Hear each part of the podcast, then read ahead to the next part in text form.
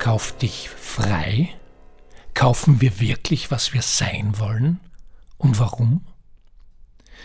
Während Perspektive, Fokus und Sinn weit oben auf der Liste der Mangelwaren stehen, einmal abgesehen von Empathie, findet sich in der Überflussspalte vermutlich Frust aktuell an der Spitze, einmal abgesehen von Zeugs. Wir haben genug, mehr als genug. Wir haben genug Sachen in unseren Schränken, Kellern und Dachböden. Und wir haben vor allem genug von all den Beschränkungen, Verstörungen und Verwirrungen, die seit Ausbruch der Pandemie einen großen Teil unseres Alltags dirigieren. Hast du nicht auch die Nase voll? Ich schon, und bei meinem Modell passt tatsächlich allerhand rein. Überhaupt kein Gespräch kommt seit Monaten mehr ohne dieses Thema aus. Infektionsgeschehen, Reproduktionszahlen, Maßnahmen, große Sprüche, kleine Geister, Licht am Horizont, Babyelefanten – Corona hängt uns weiß Gott woraus. Binge-Watchen wird immer fader und Frustshoppen sowieso, vor allem seit es nicht mehr cool ist, bei Amazon einzukaufen oder bei H&M abzuernten. Das war nämlich mal cool, so um die Jahrtausendwende, oder? Damals kam Fight Club, Chuck Palahniks bislang populärster Roman auf den Markt, 1999 dann der Film ins Kino, Drehbuch Jim Uhl, Regie David Fincher. Die Amerikanismusdefinition von Robert Gwillen aus den 1920er Jahren wurde durch Tyler Durden in Fight Club zum Gassenhauer. Using money you haven't earned to buy things you don't need to impress people you don't like. So verwandelt sich Zivilisation in Zufilisation. Tag ein, Tag aus.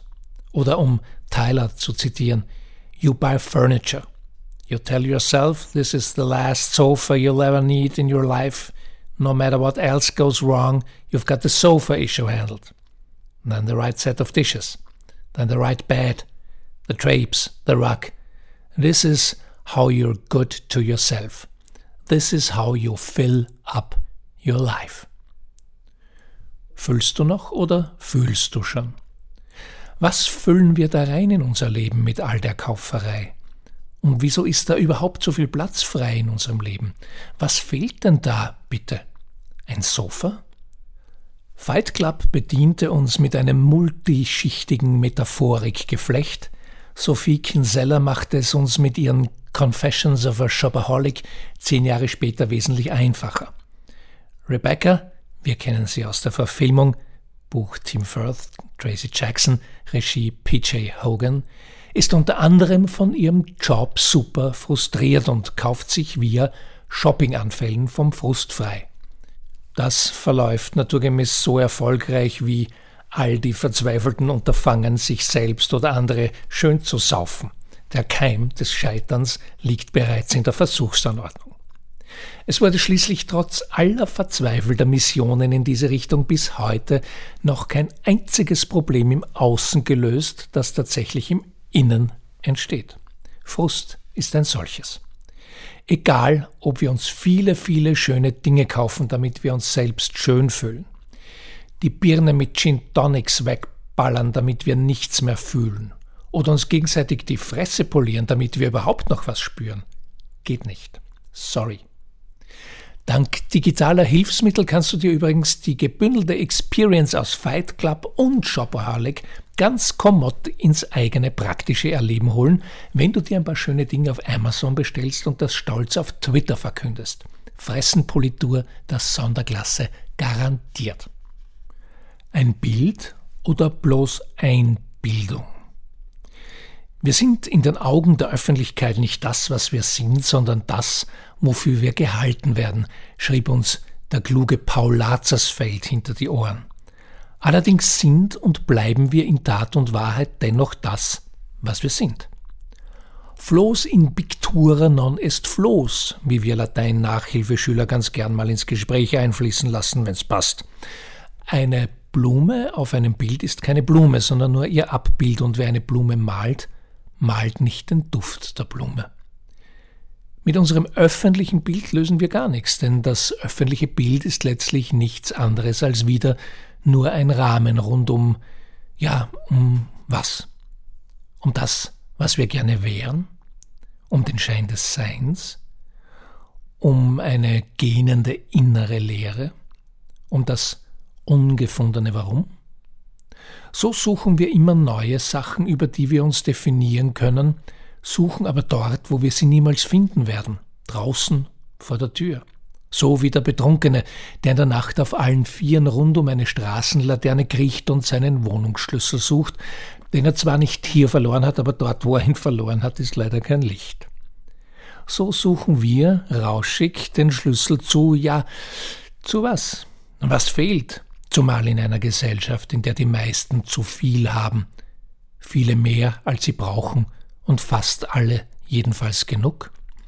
Mir scheint, es fehlt den allermeisten am nötigsten, und das suchen sie allermeistens an der falschen Stelle. Es fehlt an Sinn.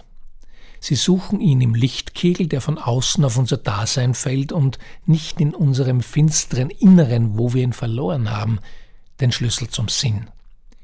Wir wissen, am Schlüsselanhänger hängt ein Schild dran, auf dem stehen Purpose, Why, Bestimmung und solche Sachen zu lesen, die wir von den Buchrücken aus unserem Self-Help-Ratgeberstapel am Nachttisch kennen. Die kennen wir auch aus den gescherten Zitate-Postings im Instagram-Feed, den wir am grell beleuchteten Smartphone checken, bevor wir E-Mails lesen, bevor wir Nachrichten lesen, bevor wir WhatsApp-Nachrichten beantworten, bevor wir den Instagram-Feed checken, bevor wir aufstehen, bevor wir Guten Morgen sagen, bevor wir wieder den Instagram-Feed checken und dann unser Frühstück posten, endlich also die Welt mit uns und unserem Green Smoothie überraschen, was wir ja täglich tun. Oder was mit Hafermilch. Schaut her, ich kann es mir leisten, zu verzichten, heißt diese Story, und unser innerer Tyler Durden zieht sich gerade die Handschuhe aus. Ja, was wir essen, das ist auch sowas. Man möchte meinen, der Mensch an sich, der nach den Parametern der Wissenschaft bemessen das intelligenteste Lebewesen am Planeten sein dürfte, kann doch nicht gleichzeitig das einzige Lebewesen am Planeten sein, das seinen Lebensraum ausgerechnet durch die Produktion seiner Lebensmittel zerstört und sich selbst noch dazu durch das, was er isst und wie viel davon. Im letzten Beitrag schrieb ich in diesem Zusammenhang über unser Fressverhalten, ich weiß zwar nicht, was raffiniertes Kokosöl, Raucharoma, Zellulose, Methylcellulose, Maltodextrin, Ascorbinsäure oder modifizierte Stärke ist, aber ich schluck's halt mal runter, nachdem ich es auf Instagram gepostet habe. Das war keine lose Zusammenstellung aus meinem fantastischen Rezeptbuch, sondern wird dir in dieser Combo von den Beyond Meat Zauberlehrlingen serviert. Ich gehe nicht davon aus, dass das giftig ist, würde aber trotzdem einen Gedanken darauf verwenden, ob man ernährungsphysiologisch möglicherweise besser dran wäre, wenn man die Verpackung isst und den Inhalt entsorgt. Oder überhaupt was ganz anderes. Kunst oder künstlich. Aber die gute alte Convenience halt. Das war in Summe die Idee, sich von Frust frei zu kaufen. Weil es auch schneller geht. Weil es auch leichter geht. Weil es auch sicherer geht. Das glückte durchaus immer wieder, denn die Angst vor einem Fehlschlag sitzt uns nicht nur in den Knochen, sondern auch in den Genen, im Großen wie im Alltäglichen. Man spart sich also den Frust wegen der missglückten Fotos durch Kameras, bei denen man nichts mehr einstellen kann, den Frust wegen schwerer Flaschen durch Plastik, den Frust wegen des zeitaufwendigen Kochens durch Fertiggerichte und Lieferdienste. Alles praktisch, aber meist blieb's dennoch bei der Illusion, mit der das so tun, als ob zwar zur alternativen Realität erhoben wurde, letztlich aber von allem den Unterschied zwischen Kunst und künstlich greifbar machte. Bei unserem Essen ist das praktisch lückenlos so. Nur weil es so aussieht, so heißt und vielleicht auch noch so schmeckt, watschelte und quakte, ist es nicht notwendigerweise eine Ente. Aber du bist, was du isst. Natürlich hat nicht jeder einen Bauernmarkt vor der Nase, nicht alle können sich alles leisten und so weiter und so weiter. Und das System ist ja auch noch so, wie es ist, das System. Aber das muss nicht so sein. Systeme sind immer das Ergebnis der Entscheidung von Menschen. Daraus entstehen sie, davon werden sie genährt, dadurch bleiben sie am Leben, bis jemand weint. Oder bis jemand das System stört und sagt, Moment einmal. Besser bis jemand was tut, eine Brücke baut, gerne auch eine digitale, neue Verbindungen herstellt oder alte erneuert, außerhalb des Systems und doch systemrelevant wie nur was. Wenn es zum Beispiel um regionale Lebensmittel geht, um Bauern, Herstellungsbetriebe und um uns Lebensmitteleinkäufer, dann leistet der digitale Bauernmarkt Markta.at großartige Feldarbeit und super erfolgreiche noch dazu. Markta-Gründerin Theresa Imre, aktuell als eine der besonders bemerkenswerten Menschen auf die 30 unter 30 Liste von Forbes gehoben und Woman of the Year des Magazins Look, war bei mir im Podcast. Die ehemalige Unternehmensberaterin und Foodbloggerin hat sich eine Menge Gedanken gemacht über die Art, wie unsere Lebensmittel entstehen, wie sie gehandelt werden und deshalb zuhauf auch vernichtet, weil eben viel zu wenig wertgeschätzt. Theresa und ich haben eine gute Stunde über Beruf und Berufung, den wahren Wert von Arbeit und Erfolg und über das, was wir denn alles so essen gesprochen und freuen uns, wenn du im Player deiner Wahl dabei bist. Theresa hat verstanden, so habe ich das verstanden, dass wir doch noch etwas brauchen in unserem Überflussfluss, notwendig sogar. Eine völlig neue, bessere Art, wie wir mit unseren Lebensmitteln umgehen. An vielen Stellen tut sie was dafür. Manches sieht man, manches erlebt man. Jedenfalls kann man sich über Ergebnisse am digitalen Marktplatz Markter.at freuen. Wenn du dich dort treiben lässt, freuen sich noch viele mehr. Die Lieferzeiten wurden seit dieser Woche drastisch verkürzt und falls du eine virtuelle Weihnachtsfeier planst, organisiert Markter die kulinarische Versorgung deiner Gäste mit dem Versand von Köstlichkeitspaketen. Quasi ein Buffet, das sich bei dir anstellt. Fokus kannst du dir schenken. Nachdem in Österreich nächste Woche der Handel wieder aufsperren darf, steht ja dem Weihnachtsgeschenkekauf praktisch nichts im Wege, außer vielleicht der Umstand, dass die meisten sowieso schon alles haben. Fast alles. Zum Beispiel gingen in den elenden Frustmonaten vielen von uns die Perspektive, der Fokus verloren, die Geschichte, die sie sich in ihrem Inneren selbst erzählen. Viele fragen sich, was soll das alles? Worin steckt der Sinn? Oder besser, was kann ich sinnvoll dazu beitragen? ich selbst oder mit meiner Company tun. Damit das gut in Fluss kommt, dafür brauchen wir mitunter Anstöße von außen, einige erprobt gute Tools, den geschärften Blick aus der Adlerperspektive. Genau dafür habe ich die Power Hour erfunden, ein Kraftpaket, in dem sich Coaching und Beratung multiplizieren. Das kannst du auch verschenken, wenn du willst, mit meinem nagelneuen Power Hour Geschenkgutschein, ganz einfach über meine Website markusgull.com und wenn du dir selbst mit deinem Team oder deinem Unternehmen eine Power Hour schenken willst, dann findest du dort ebenfalls das, was du suchst. Weihnachtsgeschenke finden, ist das nicht längst ein leidiges, mühsames Thema? Was schenke ich ihr? Was schenke ich ihm? Was schenke ich ihnen? Echte Wünsche sind selten, was man braucht, noch seltener. Was man gerne hätte? Naja, ich schenke seit vielen Jahren fast nur noch Bücher. Davon hat erstens niemand genug. Zweitens tun Erbauung, Eskapismus und Erkenntnis immer gut. Und drittens beschäftige ich mich so mit dem Menschen, der ein Buch bekommen soll, in meinen Gedanken und von Herzen. Und dafür sind doch Geschenke da, oder? Die listige Liste.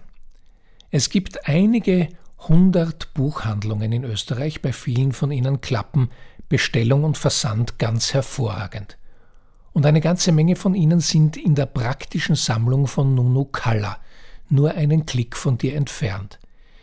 In der prallen Liste findest du Stand dieser Woche über 7000 österreichische, sorry Restwelt, Geschäfte aller Branchen, die das tun, was Amazon auch tut. Online-Bestellungen entgegennehmen und die Ware an dich schicken. Ach ja, und sie tun etwas, was du auch tust, aber Amazon nicht. Steuern zahlen. Alleine deshalb zahlt es sich aus, deine Weihnachtseinkäufe hier zu beginnen, denn unsere Steuern sind das, was an anderen Stellen unter Bezeichnungen wie Hilfszahlungen, Härtefallfonds oder Medizinuniversität wieder auftaucht. Das Geld dafür sparen sich nämlich nicht die Regierungsmitglieder vom Mund ab. Ihre mittlerweile übersprudelnde Ladenliste für den heimischen Handel nunocolor.com, stellte Nunocolor bereits im ersten Lockdown in Eigenregie auf die Beine. Und zwar nicht als Business. Bis heute nicht. Warum? Weil es ihr ein Anliegen war und gesagt, getan, ihr zweiter Vorname ist. Nuno ist übrigens kein Nom de guerre, sondern ihr echter Vorname. Kämpferisch ist sie allemal. Sie tritt gegen Ignoranz, Beauty-Terror oder Shopping-Irrwitz auf und für Gerechtigkeit, Feminismus und gute Ideen tritt sie an. Dieser Tage war sie zu einem viel zu kurzen Vollgasbesuch bei mir im virtuellen Podcast-Studio. Nuno und ich freuen uns, wenn du am Dienstag um 6.30 Uhr in der dann aktuellsten Folge meines Podcasts dabei bist. Bei den Stories von Nuno und Theresa geht's wie bei uns allen um Aufbruch, Bewährung und ums greifbare Erleben einer neuen Verbundenheit, die wir suchen und brauchen. Verbundenheit miteinander und mit uns selbst.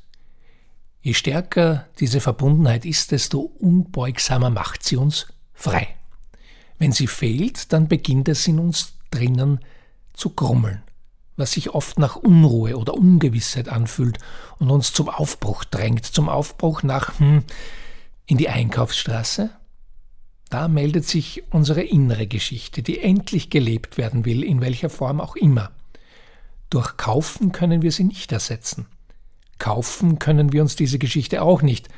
Verkaufen kann sie uns ebenso niemand, auch nicht online. Aber selbst Unternehmen können Teil einer solchen Geschichte sein – Sollen sie sogar. Denn jeder Mensch und jedes Unternehmen, jeder von uns kann mit dem, was er unternimmt und erzählt, einer solchen Story ins Leben helfen. Siehe Teresa, siehe Nuno. Daraus könnte schließlich sowas wie eine neue Geschichte entstehen, eine New Story, die wir dringend brauchen, denn diese neue Geschichte handelt so wie die alte auch von uns allen, hat aber eine neue Perspektive. Sie erzählt nicht mehr davon, was uns trennt, sondern vom Gegenteil.